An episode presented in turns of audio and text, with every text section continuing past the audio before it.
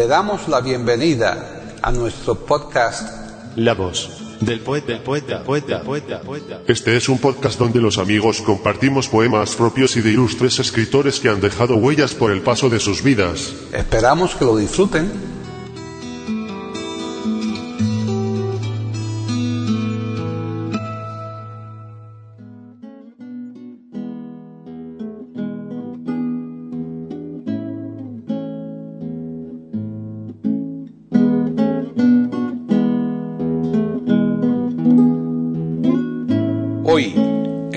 Del poeta de eiberoamérica.com, Paquita Sánchez Calvarro presenta a Enrique López Clavel declamando su propia poesía.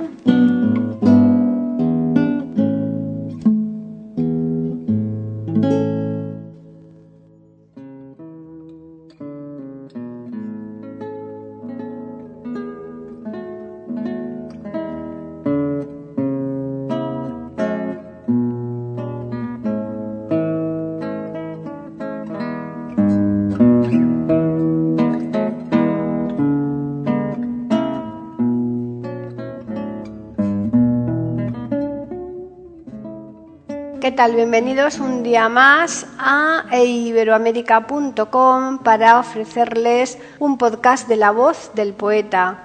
Soy Paqui Sánchez Galvarro. Una vez más, autor e intérprete se juntan en la voz del poeta para configurar un tipo de programa que ha tenido en el podcast numerosos antecedentes y nos atreveríamos a decir que siempre bienvenidos por la atractiva circunstancia de contar con un autor que pone su voz en la recitación de sus poemas, lo cual no siempre es lo mejor en un sentido técnico, pero posiblemente sí en un sentido histórico y de colección. Otra característica del programa de hoy, tampoco extraña en la voz del poeta, es que vamos a emitir un libro completo del autor que diremos para lo que vamos a emplear este y el siguiente programa, dada la extensión del mismo. El autor se llama Enrique López Clavel, del que sabremos más al abordar su biografía y el libro Artimañas, del que hoy les vamos a ofrecer los cuatro primeros poemas que son los siguientes. 1. Diferencia. 2. Casa de luz. 3. Entre pupilas. 4. A la derecha del roble. Y bien, ya les dejamos, pero como siempre les recordamos que estaremos aquí nuevamente el próximo viernes para ofrecerles un nuevo podcast de La voz del poeta en iberamérica.com.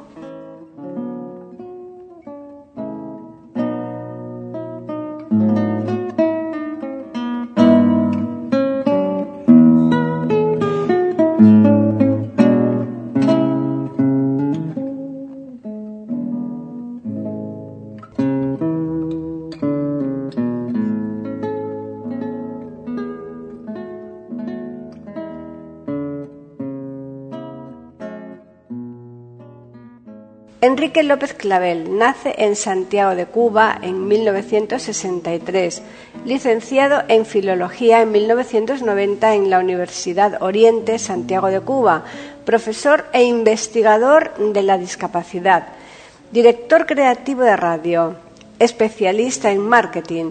Su productiva producción literaria comprende más de 13 libros en los géneros de poesía y novela miembro del Aula de Encuentro de Poesía del Círculo de Bellas Artes de Madrid. Ha sido galardonado con varios premios a ambos lados del Atlántico, entre ellos primer premio de publicidad en el Festival Nacional de la Radio 1992, primer premio de poesía en el Concurso Nacional de Literatura de la ANCI en sus ediciones de 1988, 1990 y 1995. Accesit especial en los Juegos Florales Ateneo Cultural de Santiago de Cuba en 1997. Primer premio de poesía Tiflos de España 2007. Premio a la Excelencia Francia 2010, Concurso Mundial de Redacción Braille. Premio de Poesía Tiflos de España en sus ediciones de 2011 y 2013.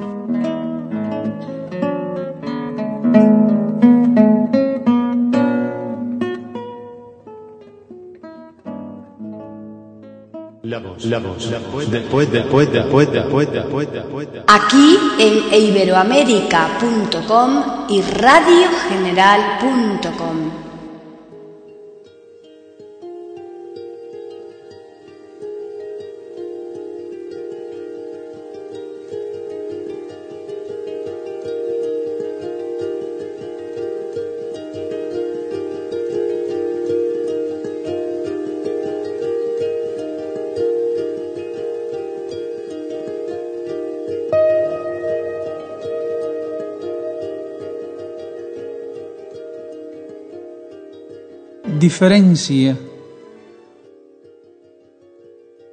¿Quién soy? Siempre me preguntan quién soy. Me desnudo en un beso, me retomo, me desafío y se avalanchan dudas sobre mi especie.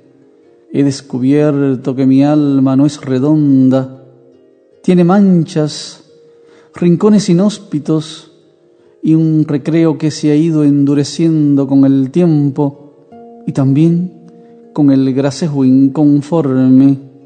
Mucha gente prefiere que sea como ellos, como si yo no tuviese derecho a ser yo, como si el arte verosímil del hombre tuviese réplicas casuales. Desde luego que hay belleza en el andar lento del escarabajo y es curioso el cien pies y más curioso resulta la franca movilidad del murciélago. Tengo un hambre de infancia y no es rara. Tengo un mapa de amor y no es raro. Tengo añoranza de ser árbol, ventana entreabierta, peñasco golpeado por las olas y olas entristecidas por la rigidez del peñasco. Tú, al menos tratas de ponerte en mi lugar, vamos, inténtalo. Otra y otra vez vuelves a fallar. Sabía, sabía que no podrías ser como yo. No es fácil ser como un loco que aspira a ser ídolo, profeta, robot, un oxiso que vive, una recién llena pupila de luz. Dicen que soy anormal por no ser como ellos. ¿Acaso los normales pueden ser como yo? Entonces lo normal no es ser normal, más bien lo anormal es pretender similitud. Existes y no es poco, existo y no sé orar en silencio. Eres diferente por jugar con tu imagen y otro por escuchar el lenguaje facial. Eres diferente por el temblor de las manos y otro pinta y pinta con sus labios. Eres diferente por no peinar cabellos y otro con su melena disimula la oreja retorcida. Eres diferente por no saber caminar sin bastón y otro no aprendido a mirar con sus ojos. Eres diferente por calcular con los dedos y otro calcula con la mente y otro simplemente se lamenta. Cuando descubrí que yo era diferente, me erigí un monumento singular para jamás a alguien parecerme. Ser diferente es virtud y al mismo tiempo algo común. Antes de cambiar, ya se es diferente. Basta con existir.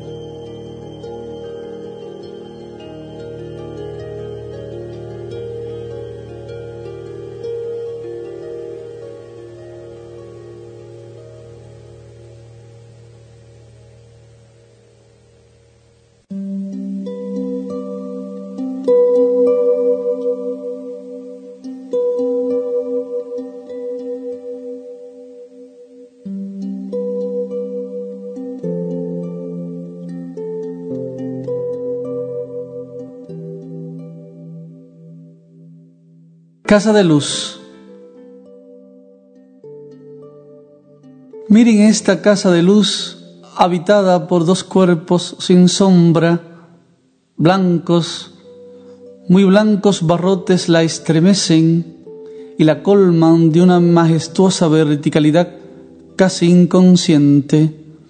Junto al camino que les lleva hasta el portal, un abismo de malicia fluye como los versos de Darío, lírico en cada porción de espacio indulgente en cada pasamanos barroco, oculto esta vez por una elegancia varonil utópica.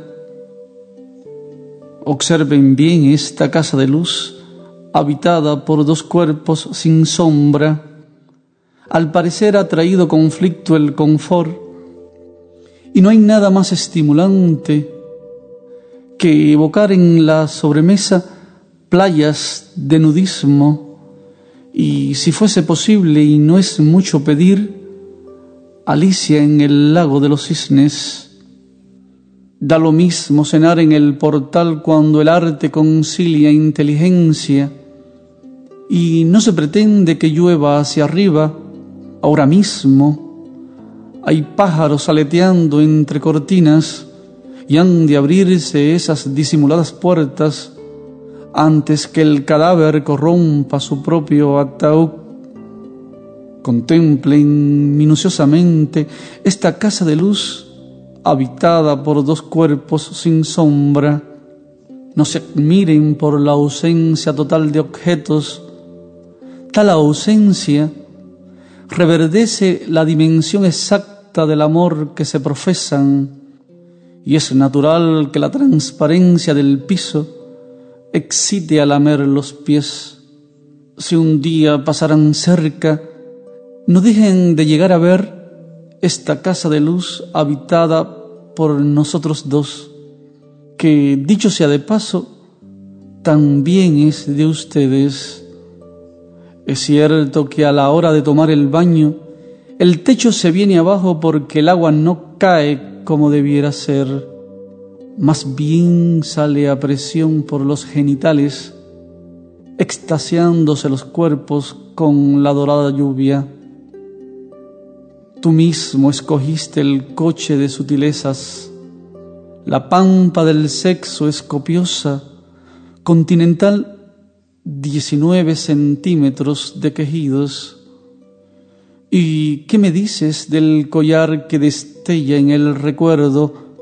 Reposa Reposa en mi ventana, vamos, y quédate siempre para el nacimiento de la noche.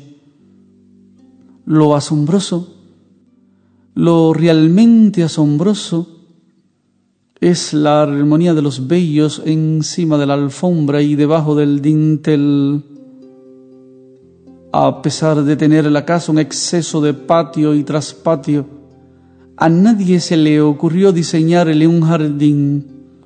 En verdad para mí no es un defecto, aunque tampoco es un cómodo balancín traído de la vieja Europa. Más de una vez se ha dicho que para entretenerse son geniales los apellidos. Yo pongo un clavel y tú pones la guerra. Jugamos con un clavel en plena guerra y como dos elefantitos alegramos, jugando en el patio con flores y en la casa sin jardín. Previamente, pongámonos de acuerdo. En esta casa hay una sola cama dividida por la luz y un solo cojín de algodonado marfil. Imaginen que sus equipajes son muy breves y la mayor dicha para nosotros dos es repartirle a todo el que llegue sabia nutriente. Cuando decidan visitarnos, no dejen de traer lentes ultravioletas, ya que visualizar esta casa de luz puede ser tentador. Va y a uno de ustedes se le ocurre levantar la suya por donde pasa el meridiano de Greenwich o sobre la arena salpicada de lentejuelas vibrantes, o en el mismo centro por donde corren oleadas magnéticas y no estaría mal garantizar permeabilidad en las columnas. Fíjense en el detalle. Qué interesante. Aquí dentro, al menos aquí dentro, no hay barreras. Eso sí, todo el que nos visite dispondrá de libertad para fantasear. Si alguien dudara que somos dos personas en su sano juicio, por favor, que lo exprese con los ojos entreabiertos. Esta casa de luz donde vivimos nosotros dos no tiene paredes. La naturaleza fue pródiga al darle espacio, abrumador espacio para que sea vista de bien cerca, al alcance de un beso, y de bien lejos, tan lejos como la impostergable vejez que le mata las pulgas a un perro de acechanzas. ¿Y dónde? ¿Dónde se ha metido tu gatito frenético que se despierta con el olor del café? En el descanso, plenos a lo francés, graduamos colecciones de pupilas que se nos posan, gratificarlas con la más tierna inocencia que nos nace es casi una costumbre. Prometo que en otro mes de diáfana confidencia explicaré el intenso de las azules, verdes, negras y menos negras, ya que es originalísimo llevar en el alma un museo de ojos. Quedarse hasta el final con una serpiente y las uñas carcomidas nos hincha ante una verdad que ha dispuesto conciencia al revés Presumo que gran parte de ustedes está en comunión conmigo. Entonces, un poco de indiferencia les vendría bien a esta casa de luz, habitada por dos hombres sin sombra. Oremos, sí, oremos. Oremos por la bendición del pecado y también que jamás nos hieran las espinas de otros peces. Amén.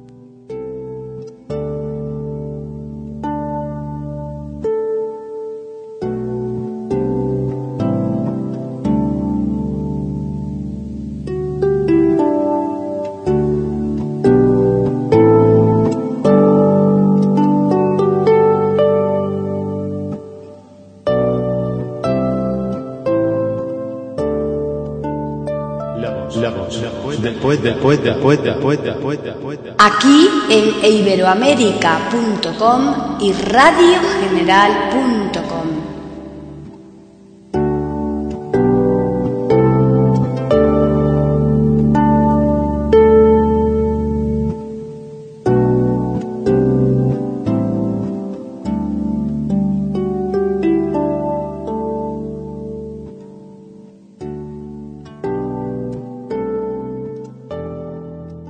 Entre pupilas,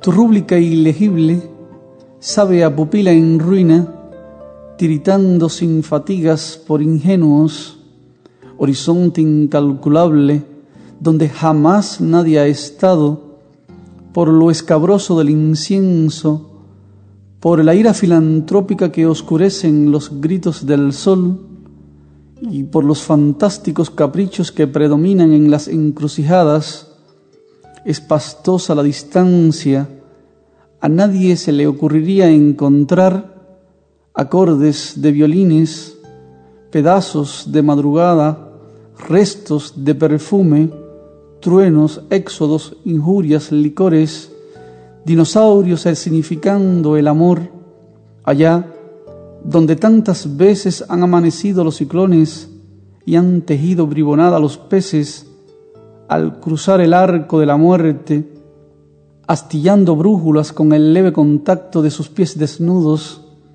allí es donde nunca han tecleado aplausos, ni el culto de horas coronarias, y por una sola vez asentaron brisas para que estridentes bergantines no vislumbren sus rutas de fuego es la campánula olvidada por los escritos, ni huellas de arpegios se le injertan, más escucho un tropelaje Z A W E en Hackenberg, no hay dudas, ha irrumpido un boomerang.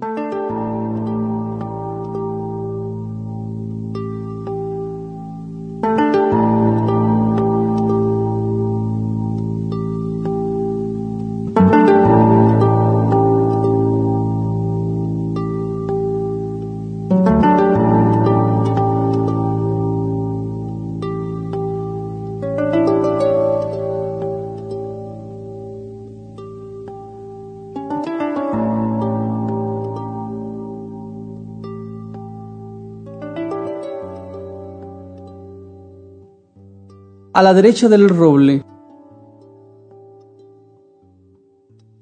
Sé que al menos una vez podrán asistir ustedes, pero el paraje inanimado es un vallejo vals en el que uno puede sentir ese farol o bien nacido siempre que mezclen suficiente dosis de ternura con una adecuada inocencia. La magia al parecer es teñir el aire y ver cómo la oscuridad reclama las estrellas y escuchar cómo el frío dispensa los árboles, sé que al menos una vez podrán asistir ustedes. Ah, pero los dúos que asisten al paraje se transportan por sí mismos en revistas y en cofres de cosméticos, se tocan generalmente sus ríos más sensibles y entrecruzan sus lenguas idénticas a un caracol, como si el amor fuese una voluptuosa esponja que entre más se aprieta más se descubre y más amor se vuelve contra ellos. Por mencionar un caso, a aquellos dos a la derecha del roble, llámense marihuana o madreselva, ¿qué más da? Se hacen señas, y es natural que los pájaros detengan su vuelo para contemplar esas señas en el más absoluto silencio. Sé que al menos una vez podrán asistir ustedes, pero es fantástico adivinar qué hacen, sobre todo si se intercambian los zapatos y les aprietan por debajo del tobillo, sobre todo si perfuman la tristeza y la disimulan tras la oreja. Seguro que ellos están haciendo lo que se hace con frecuencia en el paraje inanimado. Mañana vendrán las lluvias, las verdes lluvias, y me sentiré transparente. Sabes, me gusta, qué rotundo germina el sonido de tu sonrisa. Me gusta en las mañanas enrojece mi café, desayuno melancólico, un tanto brioso, y creo que nunca, nunca perderé tu gusto. Prometo que nuevamente diseñaremos cielos. Ojalá que en las madrugadas los párpados aborrezcan su quietud. Ojalá que en las noches Dios baje a bendecirnos a pesar que lo prefiero de día para que ayude a saltar y del otro lado nos colme de vidrios. Toma tu cadera ahora y lánzala sobre mí. Estoy seguro que sin esconder ni un día, siempre te querré. Desde luego que no es una promesa casual. Ayer fuimos niños. Lo descubrí porque jugábamos con las miradas Hoy somos más niños todavía, porque esas miradas emocionan al borde de un abismo feliz. Te vas por el abismo, toma mi mano, me siento solo, muy solo.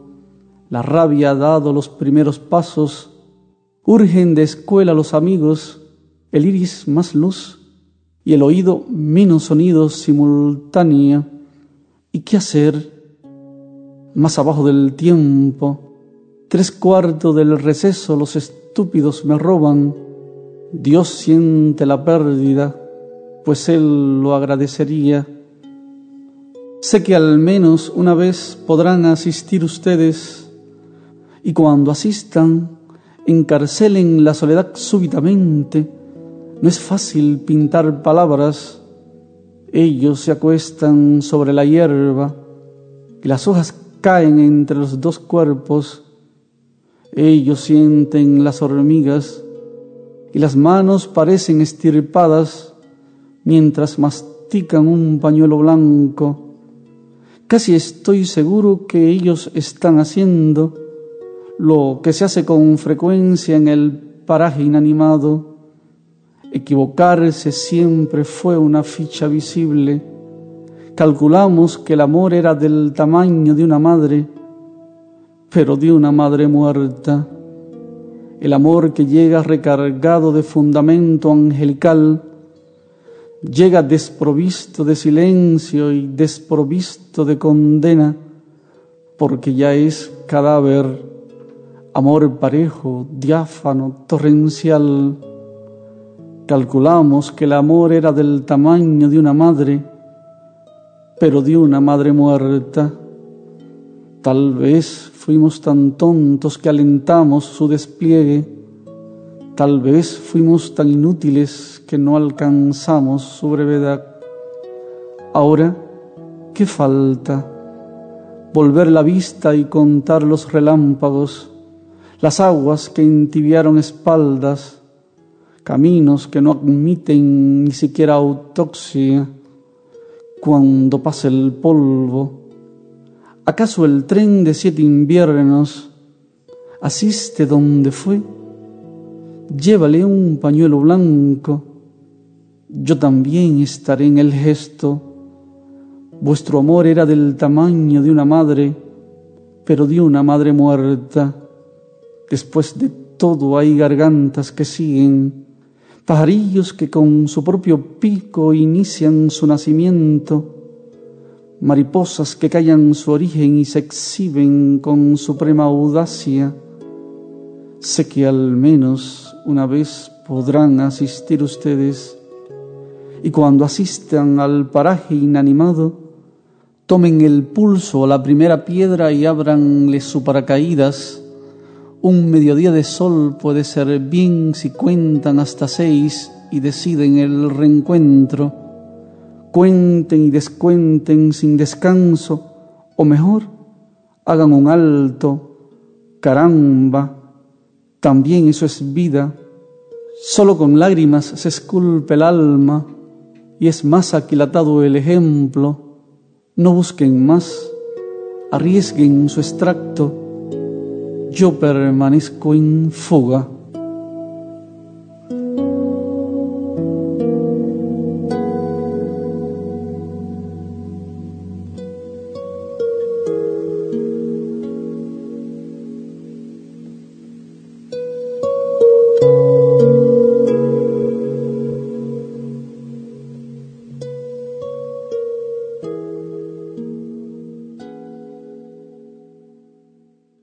La voz del poeta. La voz del poeta. La voz del poeta.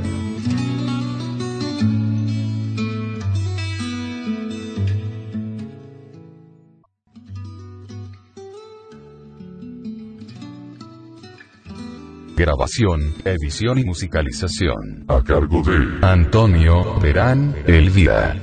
Le damos las gracias por haber aceptado la invitación para escucharnos.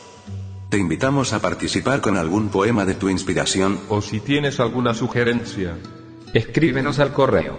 pueden escuchar otros de nuestros podcasts en eiberoamerica.com. Ahora apaguemos la luz y dejemos descansar. La voz del poeta. Mientras exista en el mundo una mujer hermosa, habrá poesía.